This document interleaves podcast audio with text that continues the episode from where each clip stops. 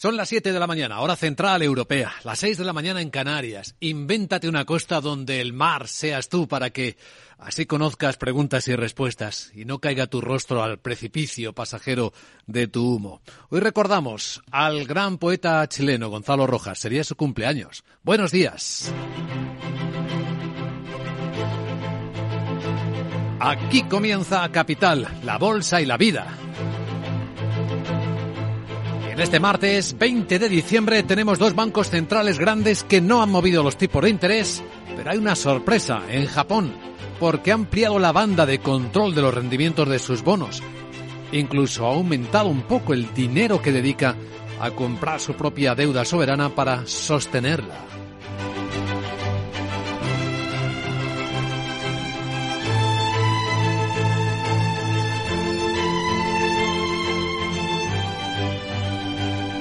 Capital, la Bolsa y la Vida.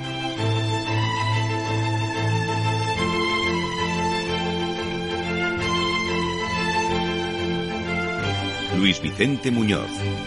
Eso en clave económica en el mundo, con mercados, con bolsas que caen con fuerza, sobre todo en el lado tecnológico, viendo cómo se evapora la expectativa de un rally de Navidad y ante el temor del avance de la recesión. Hoy veremos qué dice el Banco de España en su previsión para la economía española del año que viene y del siguiente. La visibilidad posible de un país que despierta muy tenso políticamente hablando y judicialmente después de la noticia de última hora de la noche, cuando el Tribunal Constitucional decidió frenar la tramitación acelerada de su propia reforma que estaba negociándose en el Congreso y que iba a ser continuada en el Senado.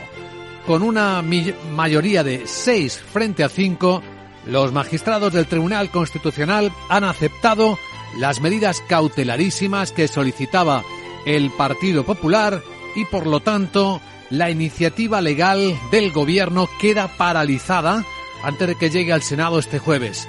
Moncloa acata, pero considera la situación grave, aunque tiene otras opciones.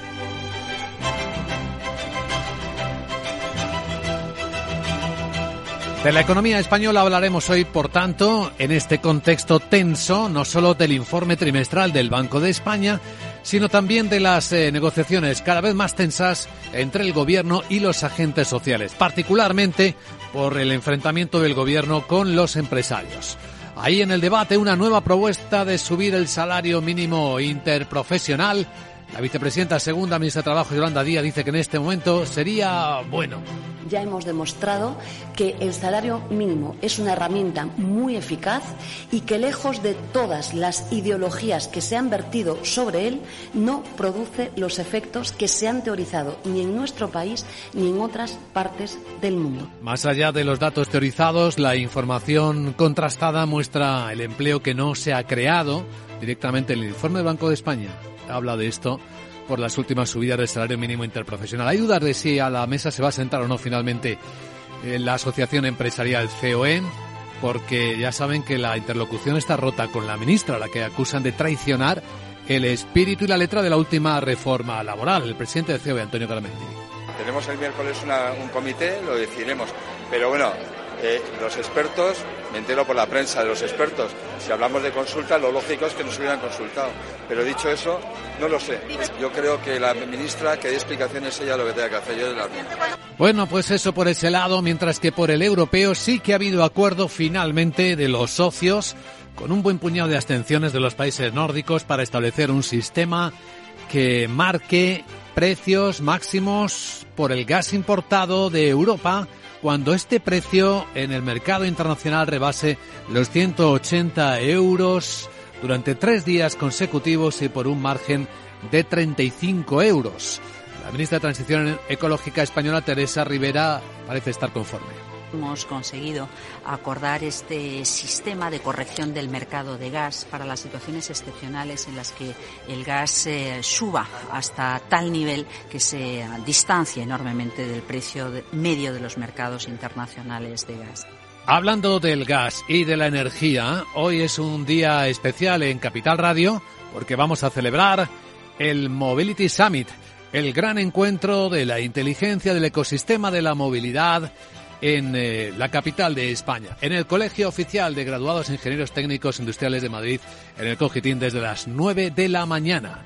Van a estar eh, presentes con nosotros, además de las autoridades que nos darán su visión, como la secretaria de Estado de Energía del Ministerio de Transición Ecológica, Sara Agasen, o el viceconsejero de Medio Ambiente y Agricultura de la Comunidad de Madrid, Mariano González, líderes de la movilidad en España, con quienes veremos, examinaremos las tendencias.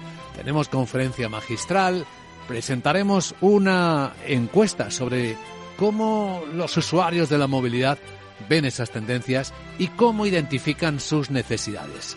Desde las 9 de la mañana hasta el mediodía iremos contando y estaremos en este evento de alto nivel de inteligencia económica, aunque seguiremos en nuestro programa bastantes más temas. Vamos a hablar del salario mínimo interprofesional que tanta guerra está dando con una experta de las de verdad. Eh, Sara de la Rica, directora de la Fundación ISEAC, catedrática de Economía de la Universidad del País Vasco y una de las personas que mejor ha estudiado el mercado laboral en España, estará con nosotros en directo a las 8 y 10, 7 y 10 en Canarias. Y tras ella en la gran tertulia de la economía, Carlos Blanco, Hermenegildo Altozano, Juan Carlos Lozano nos ayudarán a ir poniendo en contexto las noticias más importantes de esta mañana hasta que abran las bolsas a las 9 y hoy van a hacerlo con caídas porque lo que tenemos detrás es un sentimiento claramente más bajista más triste. Las caídas del futuro del Eurostock son del 1,5%, después de que anoche Wall Street acumulara la cuarta caída consecutiva. El futuro americano, además, cree que esto puede continuar. Estamos entrando en corrección y podemos a este ritmo cerrar el peor año de Wall Street desde la crisis financiera del 2008. Tenemos el futuro americano, el SP, bajando nueve décimas, 34 puntos en 3.811. Tenemos también en monitorización los mercados de divisas, porque esta sorpresa del Banco Central japonés que enseguida comentamos le ha permitido, le está permitiendo al yen que tanto sufrió contra el dólar en los meses atrás, repuntar más de un 3% ahora mismo. De hecho, el dólar se paga por menos de 133 yenes, 132,70. ¿Recuerdan cuando estaba a 145? Por cierto, en las pantallas de XTV vemos también cómo el euro dólar se mantiene en la banda alta, aunque menos fuerte que al principio de la semana. 1,0580 dólares por euro ahora mismo. Y el petróleo sin demasiados cambios.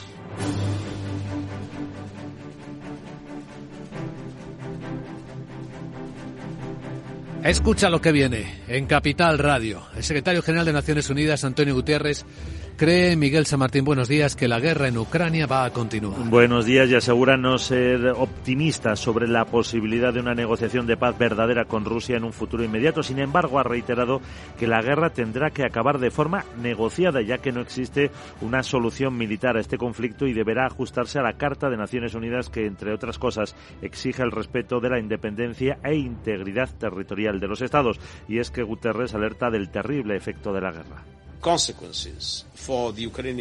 Las consecuencias para el pueblo ucraniano, para la sociedad y la economía rusa. y las consecuencias para la economía mundial, especialmente para países en desarrollo con los elevados precios de alimentos y energía y con todas las demás dificultades que agravan esos elevados precios. He mencionado la deuda, la dramática situación de aumento de las desigualdades que están sufriendo los países en desarrollo.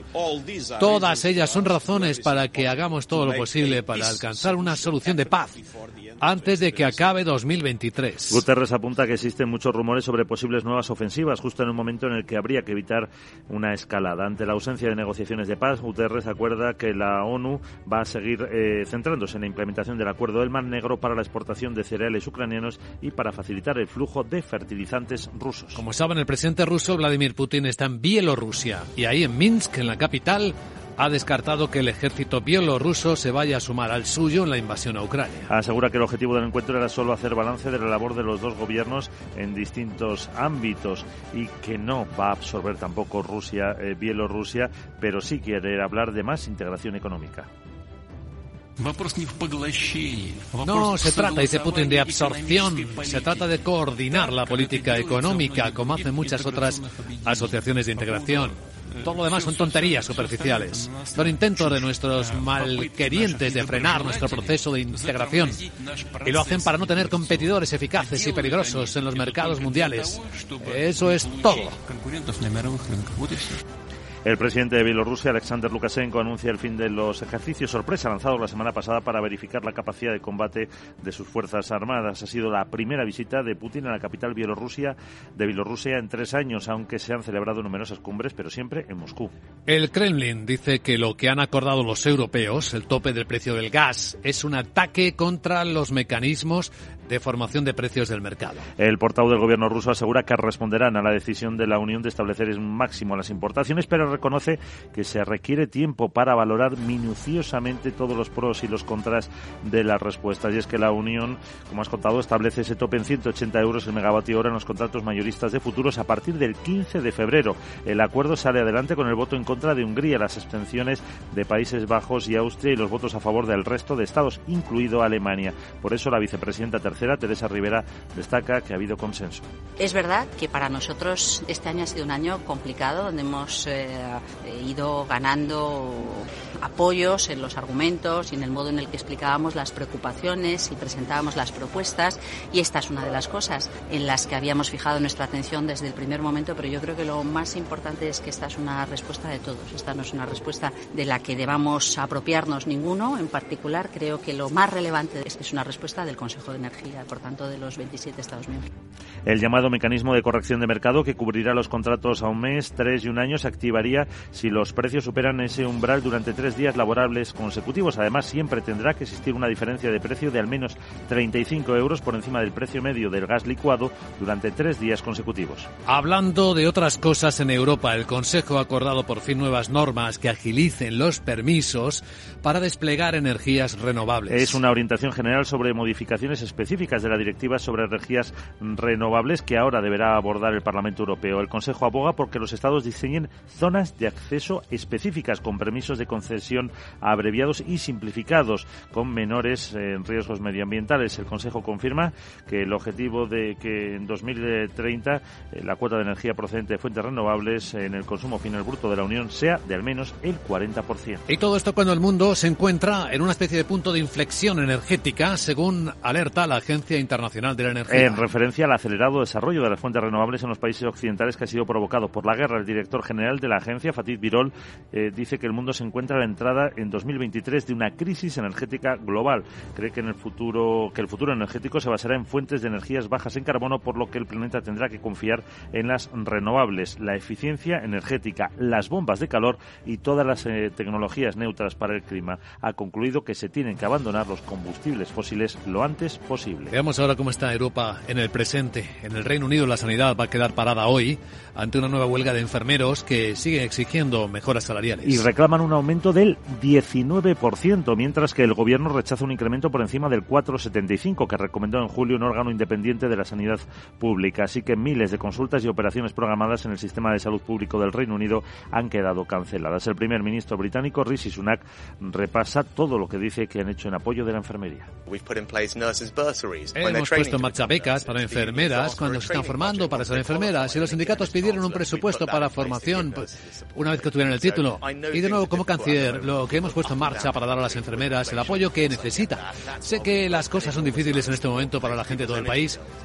Con la inflación, por supuesto, lo entiendo. Por eso hemos puesto en marcha una enorme cantidad de apoyo para las facturas de energía de la gente. 900 libras este invierno para una familia tipo. Eso demuestra que nos preocupamos por esto y que queremos encontrar maneras sensatas de pagar, dice. El ministro de Sanidad se reúne este martes con los sindicatos del sector, incluidos representantes de los conductores de ambulancia, que van a la huelga mañana, pero descarta cualquier incremento salarial por encima de los ya establecidos.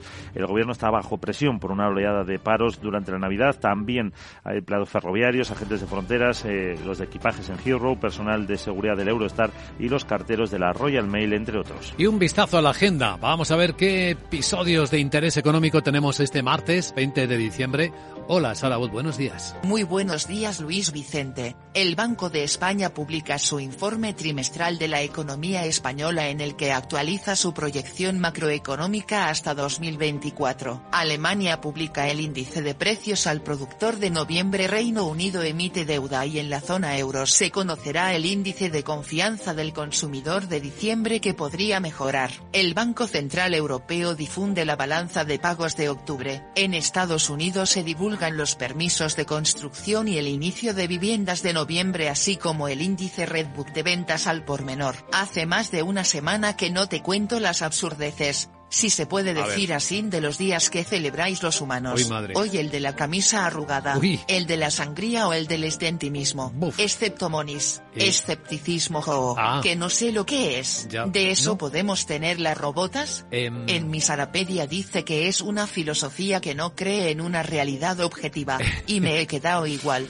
Ya Eh, sabes que a mí me gusta el money money real. Sí, Jeje. sí. ¿Me lo explicas? Pues... eh, Ah, es que trascendente me he puesto a estas horas. Eh, Chao. Sí, sí, es difícil explicar a una inteligencia artificial la realidad subjetiva. Lo entiendo, que entiendo que no lo entiendas.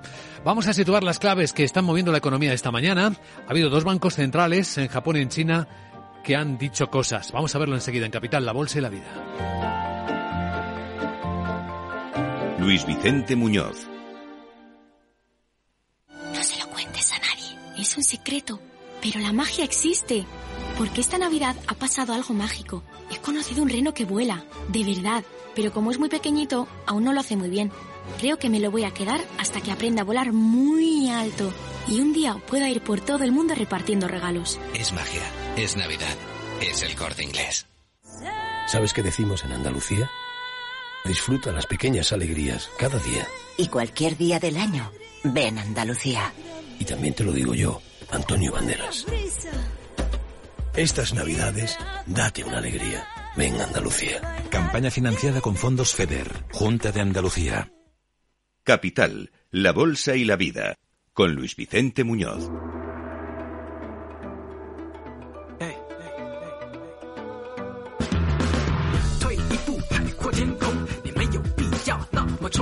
El tono de los mercados de Asia es bastante negativo esta mañana o esta sesión del martes, con caídas que incluso superan el 2,8% en índices chinos como el A50.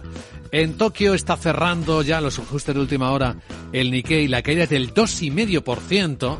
Y eso que el Banco Central no ha movido ficha, aunque quizás esta no sea la noticia que mantiene los tipos de interés, sino una sorpresa, cómo ha cambiado el rango para eh, monitorizar e intervenir en la curva de rendimientos de los bonos. Vamos a ver por orden qué ha pasado con los bancos centrales. Primero con el japonés, Sandra Torrecillas. Buenos días. Buenos días. Eh, como decías, mantiene tipos de interés de referencia en el menos 0,1% a corto plazo y va a continuar con su programa de compras eh, para que los bonos a 10 años se mantengan en torno al 0%, pero sí que ha realizado un ajuste en su política monetaria y esto es lo que ha sorprendido a los mercados porque el Banco Central de Japón ha ampliado la banda de fluctuación para los tipos de interés a largo plazo, que ahora se encontraba en el más menos 0,25% y que se va a ampliar hasta el más menos 0,5%. Esto lo que va a permitir es que el rendimiento de los bonos a 10 años suba y baje 50 puntos básicos en torno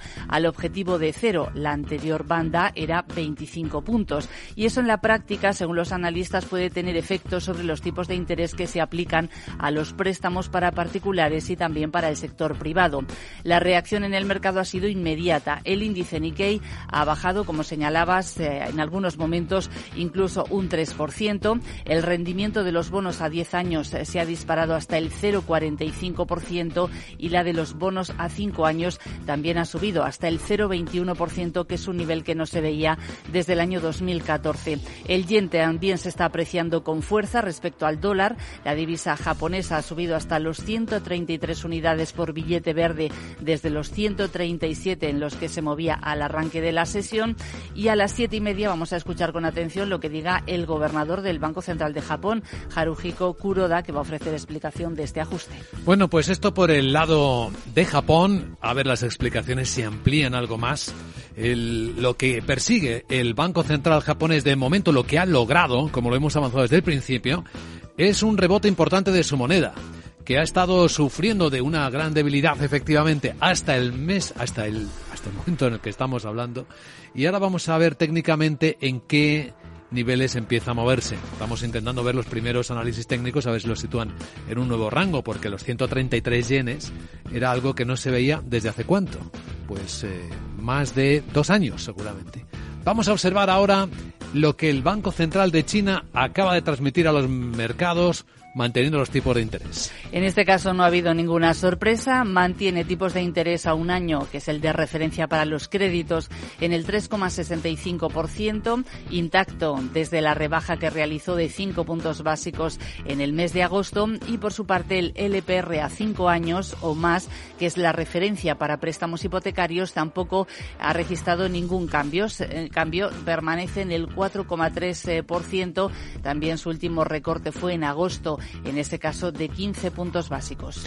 Bueno, pues estos son los dos grandes protagonistas en clave macro. Si miramos a la microeconomía, hay una historia que no tenemos confirmada plenamente, pero que llama mucho la atención, es que Xiaomi parece que está despidiendo personal. Sí, es eh, lo que está contando South China Morning Post. Eh, dice que ha comenzado ya a despedir trabajadores en varias unidades de su negocio de teléfonos eh, inteligentes y de servicios de Internet y que estaría reduciendo la plantilla en alrededor de un 15%. El periódico hongkonés cita publicaciones, sobre todo en redes sociales, de empleados de Xiaomi afectados eh, y que se están eh, que lo están dando a conocer a través de plataformas como Weibo y MyMy que se han visto inundadas eh, de publicaciones y de vídeos sobre los recortes de plantilla. Xiaomi contaba con más de 35.300 empleados a fecha 30 de septiembre, según el periódico, más de 32.000 de ellos en China continental y la última medida, por tanto, podría afectar a miles de trabajadores. Y la caída de las bolsas chinas que citaba al principio, pues parece que va más. Hong Kong ya está bajando más del 1,6%. Parece que ahí hay un par de promotoras que están sufriendo en particular. Sí, es el grupo Agile que está bajando un 19% o el holding CFI que retrocede un 18%. En los dos casos han anunciado que necesitan más dinero y van a realizar una ampliación de capital con unos fuertes descuentos y eso es lo que está provocando esa brusca caída en la bolsa de Hong Kong. Capital Asia.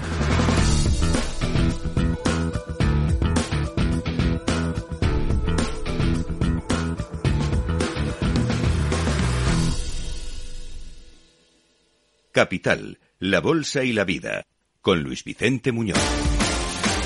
Bueno, hoy de nuevo la historia es potente con la inflación. Sigue marcando. Laura Blanco, buenos días, el relato económico. Efectivamente, nadie diagnostica efectos de segunda ronda, pero todo sigue subiendo. La tormenta de inflación no cesa.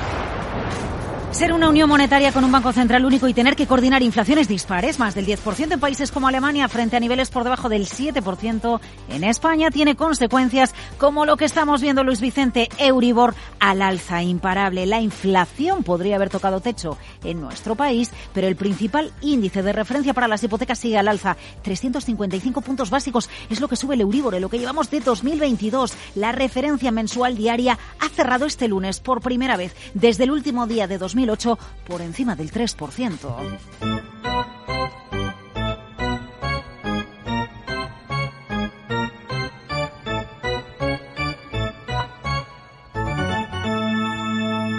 El tipo de interés hipotecario se fijaba este lunes en el 3,057%, lo que deja la media de lo que llevamos de diciembre en el 2,883, 55 puntos básicos por encima del dato de noviembre. En enero el Euribor estaba en negativo. La verticalidad del ascenso del Euribor, impresionante. Pero es que también ha sido impresionante la subida de tipos de interés en la eurozona. Recuerda, de junio ahora del 0 al 2,5%. Y claro, vendrán más subidas.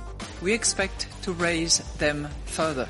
Así que a esta hora, en este momento, no sabemos cuánto más subirá el Euribor, hasta dónde llegará y durante cuánto tiempo. Estamos hablando ya de 190 euros de encarecimiento de una hipoteca de media de 143.000 euros a 25 años. Así que multiplicamos 300.000 euros, 400 euros. Bueno, depende de las condiciones de cada una de las personas que tengan contratado un crédito hipotecario.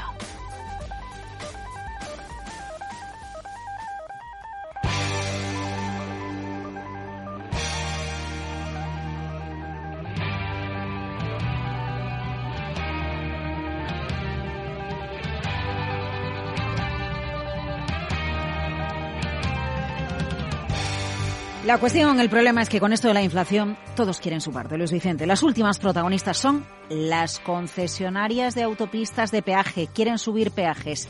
El 1 de enero, tic-tac, tic-tac, tic-tac, un 8,4%. ¿Qué sabemos? Pues que la subida es tan elevada que el Ministerio de Transportes, que dirige Raquel Sánchez, analiza alternativas para definir esa subida de peajes que tiene que entrar en vigor en cuestión de 11 días. Claro, turistas, familias, transportistas todos afectados por una eventual subida de los peajes, tanto que las propias concesionarias son conscientes de que la subida de las tarifas puede acarrear una disminución del tráfico en algunos segmentos. Así que parece que las propias concesionarias están abiertas a negociar opciones alternativas. ¿Cuáles son esas alternativas? Pues, por ejemplo, no elevar las tarifas de los peajes y, a cambio, alargar el periodo de concesión o aplicar subidas diferidas en el tiempo que la sangre se te acelera. A ver, solución híbrida, pues sí, acelerar uh, un poquito el precio, pero a su vez alargar en algo el periodo de la concesión. Yo te voy a dejar tres datos, Luis Vicente. El primero, tenemos 2.000 kilómetros de autopistas en España. Segundo dato, el tráfico en las vías de peaje españolas sigue por debajo de los niveles prepandemia. Entre las hipótesis es que aunque ha habido crecimiento económico, el teletrabajo y el encarecimiento de los carburantes han jugado en contra de la recuperación del tráfico. Y tercer dato, 100 millones de euros sería el incremento de la factura en nuestro bolsillo si la subida que se aplicará fuera superior al 8% el año pasado, la subida de peajes no llegó al 2%.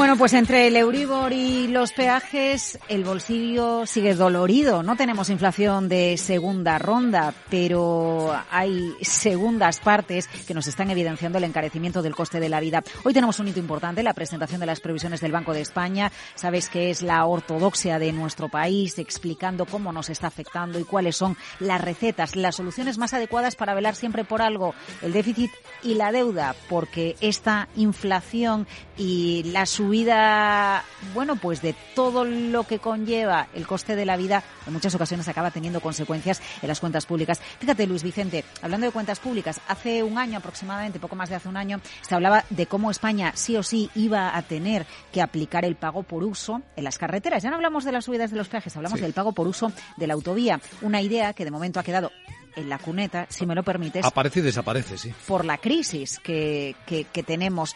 Em, pero el coste de mantenimiento sigue ahí y el riesgo a que tengamos un déficit en el mantenimiento de nuestras carreteras, con lo que ello conlleva carreteras en peor estado, mayor necesidad de consumo de energía, carreteras en peor estado, más posibilidad de accidentes, de tráfico. El asunto va a tener que abordarse, quizás no ahora, en plena crisis de inflación, en plena crisis económica, pero las cuentas públicas hay que cuadrarlas. A ver qué nos dice hoy sobre la inflación, el Euribor y las medidas de política económica el Banco de España. Diagnóstico del Banco de España y, como hace siempre en clave constructiva, propuestas para mejorar la escena. Recordamos que debe actualizar unas proyecciones para todo este ejercicio 2022-2024, después de que el pasado mes de octubre rebajara su previsión de crecimiento para el año que viene al 1,4% y elevara el de inflación media al 5,6%. Todo sigue moviéndose. Capital, la Bolsa y la Vida. El programa de radio que despierta la economía.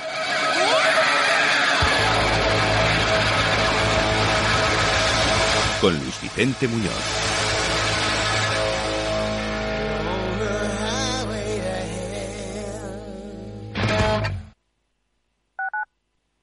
En Hospital HLA Universitario Moncloa cuidamos de ti y de tu tiempo con un servicio de urgencias ágil y eficiente las 24 horas, los 365 días del año. Urgencias pediátricas y de adultos con profesionales altamente cualificados y tecnología de vanguardia. Hospital Moncloa, contigo cuando más lo necesitas. Estamos en Avenida Valladolid 83. ¿Está pensando en montar una empresa pero no se atreve a dar el paso en solitario? ¿Busca una marca conocida y consolidada que le respalde? En Franquiciados le ayudamos a elegir el negocio que más se ajuste a sus necesidades. Franquicias de éxito, innovadoras, de baja inversión. Los miércoles a las 12 en Capital Radio tienen una cita con el único programa de radio de España especializado en la industria de la franquicia. Franquiciados con Mabel Calatrava.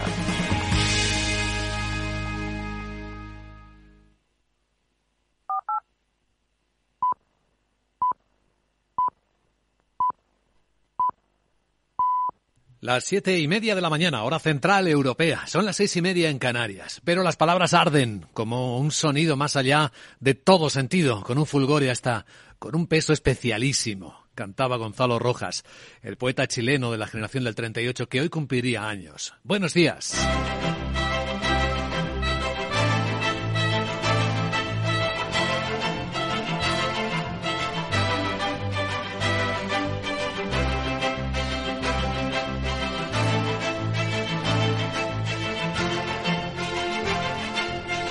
Capital, la Bolsa y la Vida, con Luis Vicente Muñoz.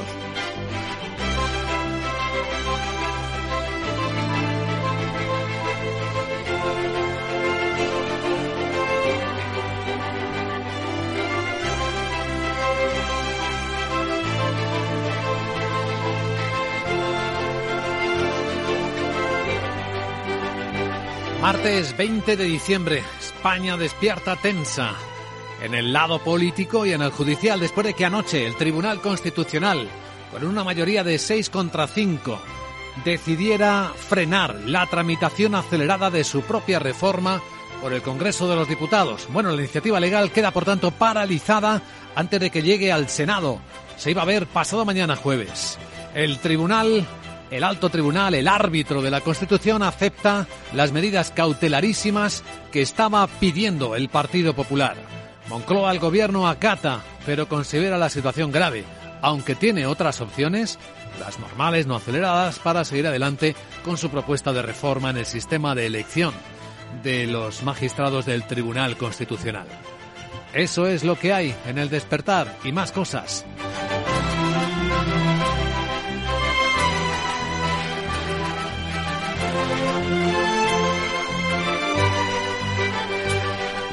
En España, ya que estamos en el país, alto contenido económico, el día en el que el Banco de España publicará de nuevo sus previsiones, sus proyecciones, su diagnóstico y sus propuestas para una economía que también se está frenando y que sufre por esta tensión en las instituciones democráticas.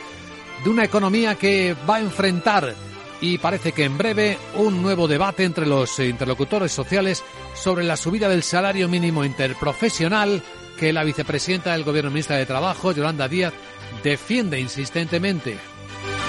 Ya hemos demostrado que el salario mínimo es una herramienta muy eficaz y que lejos de todas las ideologías que se han vertido sobre él, no produce los efectos que se han teorizado ni en nuestro país ni en otras partes del mundo. Bueno, los efectos han sido muy comentados y vamos a contarlos en clave real científica hoy en Capital Radio. Vamos a dedicar nuestro análisis a esto con una de las mujeres, de las expertas más respetadas en esta materia, con Sara de la Rica, directora de la Fundación Isaac, catedrática de Economía de la Universidad del País Vasco, que además forma parte del comité de expertos del SMI del Gobierno.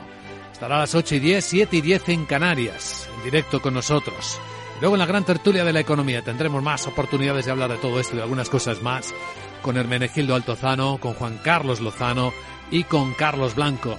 En un día que viene marcado económicamente por una sensación de corrección generalizada en los mercados de todo el mundo. Llevamos cuatro días consecutivos de caídas en Wall Street, caídas que continúan en el mercado asiático y son importantes esta noche porque ahí hemos visto ya cerrar a Tokio con una pérdida del 2,5%, son caídas que también se ven en las bolsas chinas después de que hayan hablado sus dos bancos centrales, el de Japón y el de China. Y en ambos casos han optado por mantener los tipos de interés. Aquí no hay subidas, aquí hay mantenimiento, porque sus economías no parecen tener la energía que necesitan. Y aunque sí que tengan problemas de inflación, los dos bancos centrales han optado por no mover ficha. Pero ha habido una sorpresa en el Banco Central japonés y es que ha ampliado la banda de fluctuación del control de los rendimientos de la deuda soberana.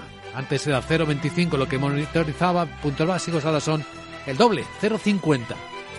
¿Qué impacto va a tener esto? Puede tener esto. Ya lo estamos viendo en los mercados de divisas. Subida, rebote del 3% en la cotización del yen. Ahora mismo el yen con esta subida está en un cambio de 132,80 yenes por dólar. Nivel que no se veía, es difícil porque tiene mucha volatilidad este, esta divisa, pero desde el año 16.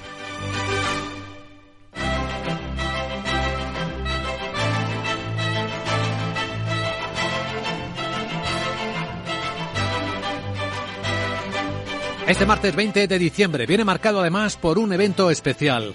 El Summit Mobility de Capital Radio, que a partir de las 9 de la mañana va a reunir en Madrid a grandes expertos de la movilidad para examinar, examinar las tendencias. Nos van a acompañar personalidades y autoridades, como la secretaria de Estado de Energía, el viceconsejero de Medio Ambiente de la Comunidad de Madrid, y expertos que trazarán por dónde se mueve la industria, por dónde las tendencias y los hábitos de los ciudadanos, en el que se conocerá una encuesta realizada por el equipo de Capital Radio sobre las expectativas de empresas y de ciudadanos, de los usuarios de la movilidad. Saber lo que viene es algo que nos mueve. ¿Y a ti qué te mueve?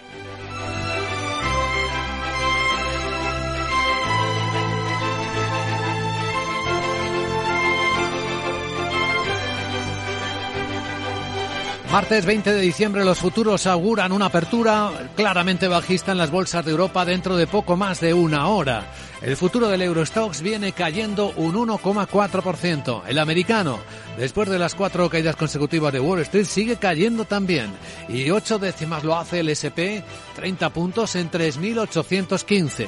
Así que esto parece que hace que se esfumen las pocas expectativas que quedaban de un rally de Navidad. En un instante vamos a presentar ya el informe de preapertura de los mercados de Europa con los protagonistas a quienes hemos identificado.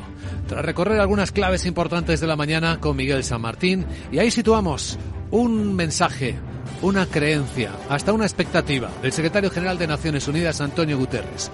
La guerra, la invasión de Ucrania continuará el año que viene. Y efectivamente dice que no es nada optimista sobre la posibilidad de una negociación de paz verdadera con Rusia en un futuro inmediato. Sin embargo, reitera que la guerra tendrá que acabar de forma negociada porque no existe una solución militar a este conflicto y deberá ajustarse, eso sí, a la Carta de Naciones Unidas que exija el respeto de la independencia e integridad territorial de los estados porque Guterres alerta del terrible efecto que está teniendo ya la guerra.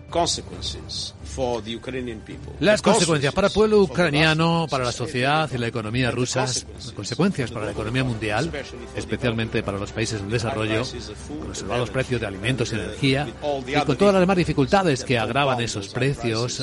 He mencionado la deuda, la dramática situación de aumento de desigualdades que están sufriendo países en desarrollo.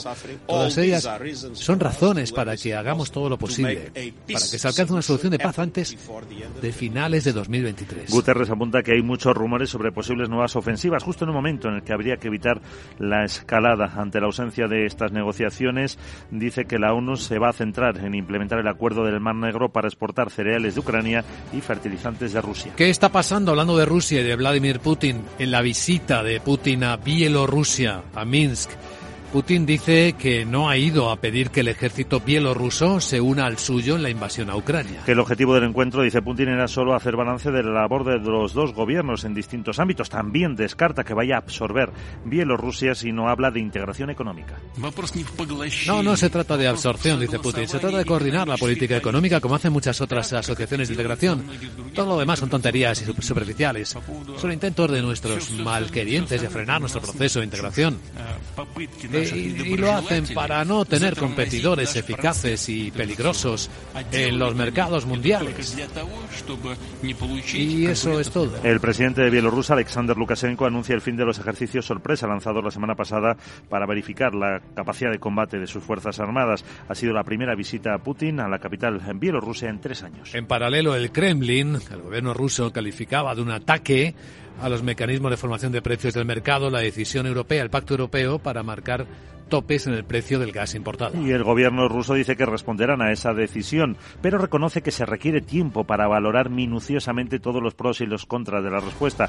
Recordamos que la Unión Europea finalmente establecía un tope de 180 euros megavatio hora en los contratos mayoristas de futuros de gas a partir del 15 de febrero. Salía adelante con el voto en contra de Hungría, se abstenían Países Bajos y Austria y votaba a favor hasta Alemania. Por eso la vicepresidenta tercera, Teresa Rivera, destacaba el consenso.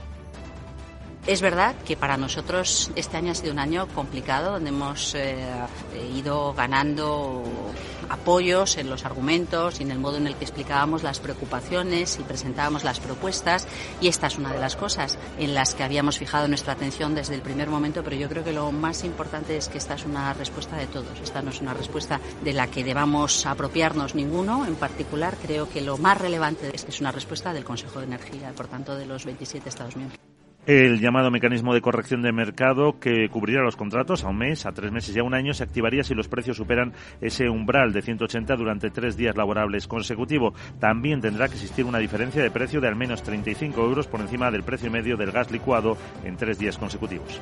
Bueno, y algo importante es que el Consejo de la Unión Europea ha acordado por fin nuevas normas para agilizar los permisos del despliegue de energías renovables ahora deberá abordarlo con el Parlamento Europeo. El Consejo aboga porque los Estados diseñen zonas de acceso específicas con procesos de concesión de permisos abreviados y simplificados en, regiones con menores riesgos medioambientales. El Consejo confirma el objetivo de que en 2030 la cuota de energía procedente de fuentes renovables en el consumo final bruto de la Unión sea del menos el 40%. Mientras tanto, en España, las eh, concesionarias de autopistas de peaje plantean al Gobierno una subida en los peajes del 8,4% a partir del mes que viene. Como consecuencia, dicen, de la fuerte alza del IPC. Así que ahora el departamento que dirige Raquel Sánchez es el que deberá adoptar una decisión en breve, porque tiene que comunicarse estos días. Según fuentes del Ministerio, se analizan diferentes alternativas. El sector está abierto a aplicar fórmulas, pero siempre teniendo en cuenta el incremento de los precios, porque son conscientes de que aunque una subida de las tarifas redundará en más ingresos, también puede provocar una caída del tráfico. Verían con buenos ojos no aplicar la subida correspondiente a cambio de algún tipo de compensación por parte del Gobierno. Y en la agenda, hola de nuevo, Salabot. ¿Qué tal? Buenos días. Muy buenos días Luis Vicente, no te había dicho que y es martes pero sí que el Banco de España publica su informe trimestral de la economía en el que actualiza su proyección macroeconómica hasta 2024. Alemania publica el índice de precios al productor de noviembre Reino Unido emite deuda y en la zona euro se conocerá el índice de confianza del consumidor de diciembre que podría mejorar. El Banco Central Europeo difunde la balanza de pagos de octubre. En Estados Unidos se divulgan los permisos de construcción y el inicio de viviendas de noviembre así como el índice Redbook de ventas al por menor. He escuchado eso de los peajes de las... ¿Tú crees que subirán? Eh. ¿Las robotas tenemos descuentos? ¿A mí mm. me podrían dar también una subvención de esas? Esto es un sin vivir, oiga. ¿Y sabes por qué? pues porque... Jeje, estoy fatal. Parece juernes, eh. así que mejor te dejo ya que me voy al Mobility Summit que tenemos hoy en el que participan todos los que más saben de la movilidad en España menos Sarabot. Eh. Así que chaito. no, ahí te veo luego en el Mobility Summit. Por cierto, te ha respondido por Twitter tu colega bot eh, GPT, que está muy de moda, explicándote qué es eso de el escepticismo. Ya hay inteligencias artificiales que saben qué es o cómo se aplica. Aunque es verdad que por Twitter ahora parece que hay menos bots. ¿Qué se podría hacer con todas estas hojas secas? ¿Podrán tener una segunda vida produciendo algo nuevo con ellas? Sí, podemos darles un segundo uso a esas hojas. En Repsol fomentamos la economía circular dando una segunda vida a los residuos, con proyectos como la fabricación de biocombustibles avanzados a partir de restos vegetales. Descubre este y otros proyectos en Repsol.com. Repsol, inventemos el futuro. Química y con 70 doctorándote en zooarqueología. ¿Qué te queda por descubrir? Mi propia vida, seguir viviéndola. ¿Tú también quieres hacer cosas increíbles en tu jubilación? Mafre presenta el programa Tu Futuro. La gestión de planes de pensiones que se adapta a ti ahora hasta con un 4% de bonificación por traslado. Consulta condiciones en tu oficina Mafre o en mafre.es.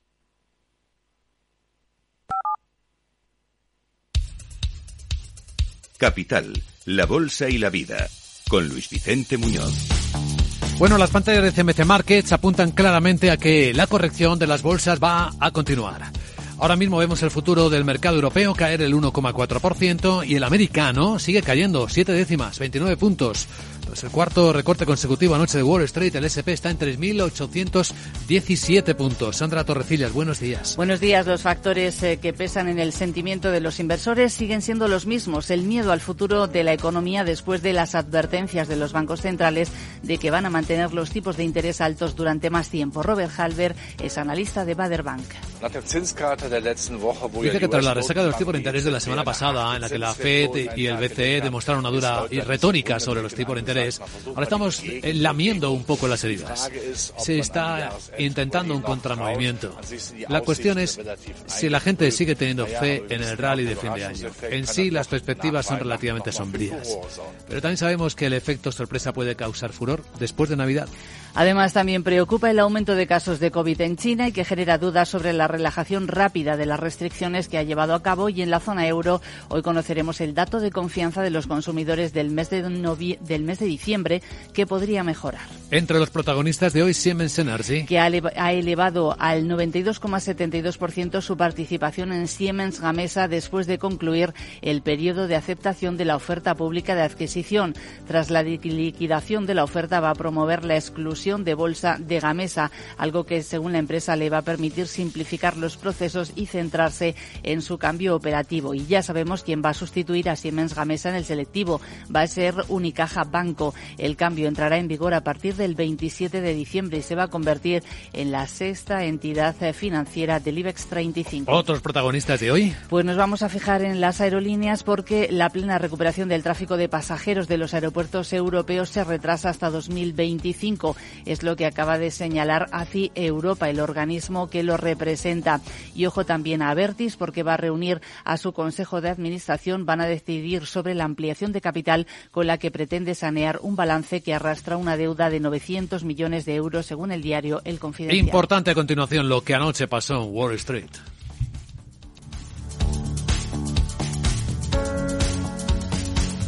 Capital, la Bolsa y la Vida, con Luis Vicente Muñoz. ¿Te interesa la bolsa? Compra y vende acciones o ETF sin comisiones hasta 100.000 euros al mes. ¿Has oído bien? Sin comisiones. Más de 550.000 clientes ya confían en XTB. Abre tu cuenta totalmente online. Un broker, muchas posibilidades. xtb.com.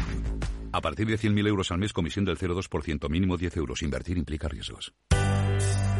Bueno, cuarta caída consecutiva de Wall Street, caída que se notó mucho en las tecnológicas en particular. Claves de la sesión, Miguel. Pues efectivamente, el Nasdaq, donde están las principales tecnológicas, bajó un 1,49%, el SP500 un 0,9% y el Dow pues prácticamente la mitad, un 0,49%. Y es que los inversores temen por el futuro de la economía. El único sector que terminaba en verde, de hecho, era el energético y apenas subía un 0,13%. Predominaban números rojos, pérdidas de Walt Disney del 4,77% después de que la última de Avatar generara menos dinero de lo esperado en su primer fin de semana. Nike un 2,7 y Home Depot un 1,86.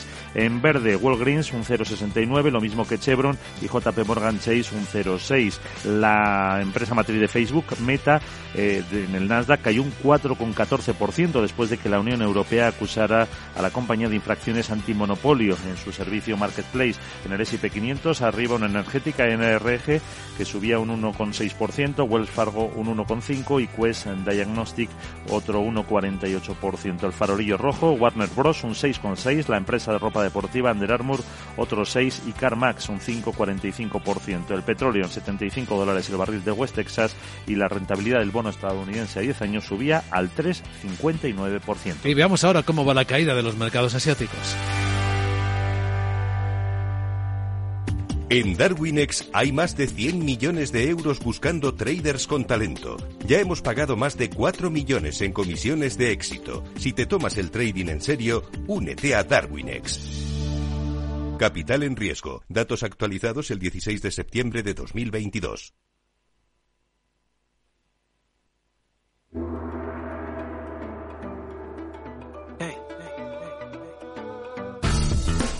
Pues ahora mismo, bueno, ya cerró el Nikkei en Tokio, la caída fue del 2,5%. Las mayores caídas se están viendo en el índice hace en cuenta de China del 2,4, Hong Kong pierde el 1,7, Shanghai el 1,1% en una noche de bancos centrales en Asia. El de Japón mantuvo, sin tocar los tipos de interés, mantuvo también intacta su política de compra de bonos, incluso ha ampliado un poco los márgenes, pero lo que ha ampliado, y ha sido la sorpresa, es la banda en la que permite fluctuar su deuda pública antes de intervenir. Antes se manejaban eh, se manejaban márgenes de 25 puntos básicos y ahora se doblan a 50 puntos básicos y ha tenido un impacto real en la cotización del yen. La moneda japonesa está subiendo ahora mismo un 2,5%, ha llegado a subir más de un 3 en algunos momentos. Está a 133 yenes el dólar. En China, el Banco Central también ha optado por cuarto mes consecutivo mantener los tipos de interés. Aunque hay inflación, el Banco Central chino no ve energía suficiente interior como para eh, elevar el precio de la financiación. Eh, no hay muchos efectos sobre el yuan. Esto es lo más destacado en Asia.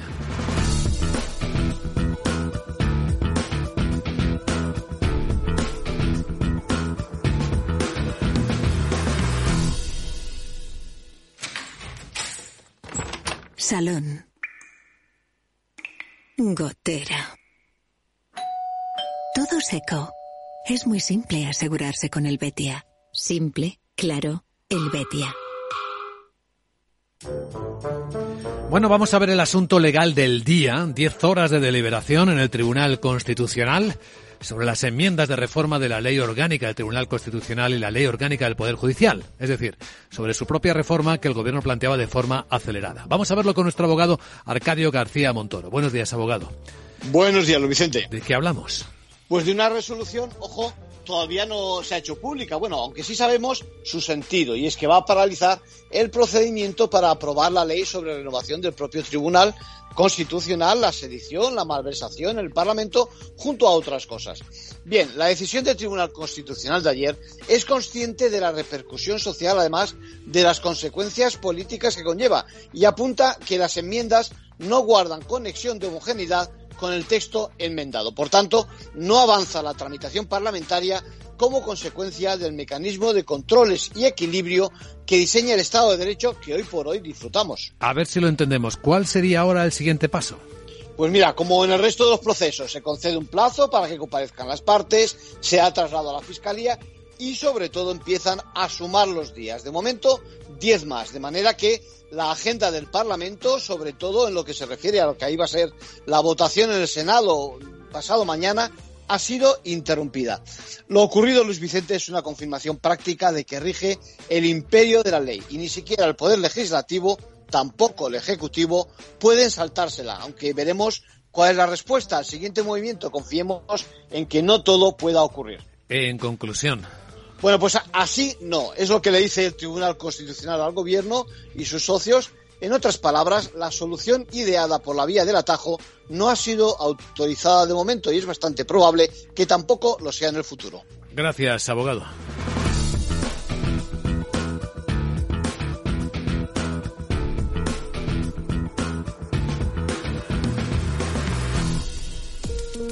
Los ataques que comprometen los sistemas de información causan daños no solo con brechas de datos y operaciones no confiables, sino también daños físicos en las instalaciones o peor aún, a las personas que dependen de esas instalaciones. Por ello, una seguridad Zero Trust como la ofrecida por Zscaler garantiza la confianza en la red y frena los ataques maliciosos. Descubra más en zscaler.es. CaixaBank patrocina este espacio. Veamos ahora qué destaca la prensa financiera del mundo. En su portada Financial Times asegura que los fabricantes de automóviles sufrirán escasez de chips hasta al menos finales del año 2023. Cuenta también, y es de última hora, que el complejo hotelero ruso del multimillonario Deripaska ha sido incautado tras una orden judicial. La disputa legal subraya la presión que enfrentan los oligarcas ricos de Rusia desde que empezara la invasión de Ucrania. Cuenta también este diario que Rusia y China siguen compartiendo estrategias para socavar la OTAN, según denuncia un diplomático estadounidense. El diario británico cuenta lo que los medios chinos reflejan, que la normalidad para la sociedad, para la economía de China, debería regresar en primavera después del cambio de sentido del COVID, porque ahora mismo hay un aumento de los contagios muy llamativo. Cuenta también que el Banco del Japón sorprende a los mercados con un ajuste en la política de control de los rendimientos de los bonos y que India supera a China en tarifas de fusiones y adquisiciones para bancos occidentales por primera vez. En Estados Unidos, Wall Street Journal cuenta que los abogados de Bankman Fried, de Fried el fundador de la plataforma de criptos quebrada FTX, han aceptado la extradición de su cliente después de una audiencia judicial caótica, dice el diario. También cuenta que la Corte Suprema impide temporalmente que Biden ponga fin a la política fronteriza de la era Trump. Por lo tanto, se mantienen las limitaciones de entradas de inmigrantes en Estados Unidos con las mismas reglas desde que estallara el COVID. Habla de Epic Games, creador de Fortnite, que pagará 520 millones de dólares para resolver las acusaciones de la Comisión Federal de, esta materia de comercio. La agencia alegó que la empresa invadió la privacidad de los niños y engañó a jugadores de todas las edades para que hicieran compras no deseadas. Y también cuenta el diario cómo la encuesta de Twitter que el propio Elon Musk planteó a sus seguidores, preguntándoles si debería o no seguir como CEO, ha dado un resultado contra Musk. El 57,5% de los encuestados dicen que quieren que Elon Musk se vaya como jefe de la plataforma de redes sociales, lo que genera nueva incertidumbre porque él mismo dijo que acataría la respuesta de sus seguidores. Todavía no ha pasado nada. En los diarios económicos españoles, Guillermo Luna, buenos días. Muy buenos días. En cinco días, la Unión, pacta, la Unión Europea pacta el tope al gas tras vencer el bloque del sur, la oposición alemana. Fija el límite en 180 euros y desbloquea una negociación de más de dos meses. El compromiso comenzará a aplicarse desde mediados de febrero. Además, cinco días destaca que dos millones de empleados con el SMI aspiran al, al alzas del 8,2%. El grupo de expertos de trabajo se inclina por subidas entre 46 y 82 euros hasta los 1.082 euros al mes. Eh, última llamada a las empresas cotizadas que aún faltan por afrontar el pago de dividendos, mientras que Hacienda vuelve a la casilla de salida y evita el impuesto a la banca extranjera. Por su parte, en el economista.es, el gobierno baja la luz un 5% y abarata la recarga de eléctricos, recorta un 12% la parte fija del recibo y recupera el impuesto a la generación. Destaca también que baja el dinero bajo gestión de la banca. La caída del 10% del patrimonio provoca que pase del 29% al 25% sobre el activo de las entidades. Y Siemens cierra con éxito la OPA sobre Gamesa y toma el 92,7% del capital. Obtiene un 25% más por 3.153 millones. E invierte 1.140 millones en hidrógeno verde en Australia. Y en expansión, la rebaja fiscal de Madrid triplica la media autonómica, mientras que con respecto a los fondos europeos, Madrid ejecuta 577 millones, un tercio de los fondos recibidos y el Euribor pulveriza ya el 3%, mientras que Avertis y Globalvia plantean subir los peajes un 8,4%. Y un par de puntos más. Cuenta el confidencial que Madrid eh, consolida el sorpaso a Cataluña y aprovecha la desindustrialización y que se ha convocado un consejo de urgencia en prisa entre dudas de los accionistas históricos sobre el rescate. CaixaBank ha patrocinado este espacio. En Microbank, el Banco Social de CaixaBank, llevamos 15 años impulsando pequeños negocios, puestos de trabajo y ayudando a familias con menos recursos a tener más oportunidades. Y lo más importante, trabajando juntos para construir una sociedad mejor. Microbank, financiación con impacto social. Si te gusta el pádel, en Capital Radio tenemos tu espacio. Todos los martes, a partir de las diez y media de la noche, saltamos a la pista para contarte la actualidad del World Padel Tour, los torneos amateur, las novedades de las marcas y toda la actualidad relacionada con el segundo deporte más practicado de España. Esto es Padel, los martes a las diez y media de la noche en Capital Radio.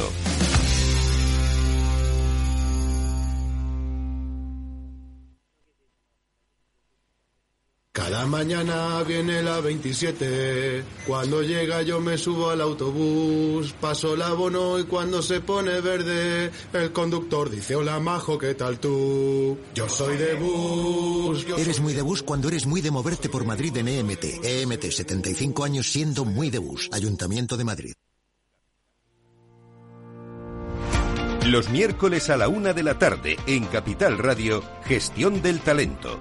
El escaparate de la formación para el empleo. Expertos formadores, agentes sociales y representantes de la Administración se dan cita en este espacio para impulsar el valor de la formación y el talento. Un espacio de Fundae, la Fundación Estatal de Formación para el Empleo, dirigido por José Joaquín Flechoso.